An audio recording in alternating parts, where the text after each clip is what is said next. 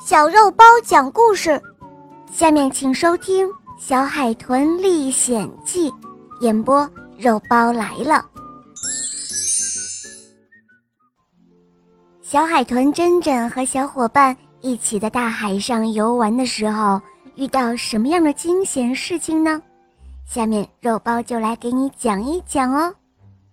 小海豚珍珍和小金鱼乐乐在大海上游玩。他们一会儿潜入海底，一会儿又浮出水面，玩得痛快极了。忽然，乐乐闻到一阵怪怪的味道，他惊叫道：“哦，这这是什么味道？哦，好难闻啊！珍珍，快逃啊！这是一股石油的臭臭味道，我们吸入这一股味道就会生病的。”听到乐乐的呼叫。珍珍和他一同逃到海底，海底是一片宁静的世界，再也闻不到臭臭的味道了。他们俩又在礁石丛中捉起迷藏来。忽然，他们眼前一亮，珍珍发现远方飘来一个发亮的物体，他问道：“哇，乐乐，你看这是什么？游到我们鼻子尖下面来了。”真是道口的美餐呐！哦，珍珍，千万不要吃，不要乱来啊！这发亮的物体是海洋扔下来的罐头，塑料瓶吃下去我们就会得病的。这时候的珍珍和乐乐，他们想浮出水面去呼吸一下新鲜的空气，就朝着海面游去了。乐乐在前面。珍珍跟在后面，乐乐突然听到珍珍的呼救声，他回头一看，原来珍珍钻到一张废弃的渔网中了。他左钻右钻，突然钻不出来，乐乐赶忙游了回去，用锋利的牙齿把那网咬破，珍珍这才从网里游出来。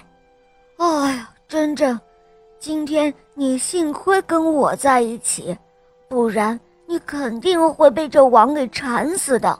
上个月就有一条鲨鱼活活被缠死了。珍珍被吓得出了一身的冷汗，他们俩再也没有玩的兴趣了，一起游回了家里。珍珍和乐乐将今天的遭遇告诉了座头鲸老爷爷，老爷爷说道。唉，这完全是人类带给我们的灾难呐！他们不注意保护海洋环境，我们就会遭殃呢。老爷爷说完，让珍珍和乐乐写一封信，寄给海洋环境保护中心。不久后，他们便收到了一封回信，上面是这样说的。亲爱的珍珍，亲爱的乐乐，我们人类已经注意到海洋的污染了。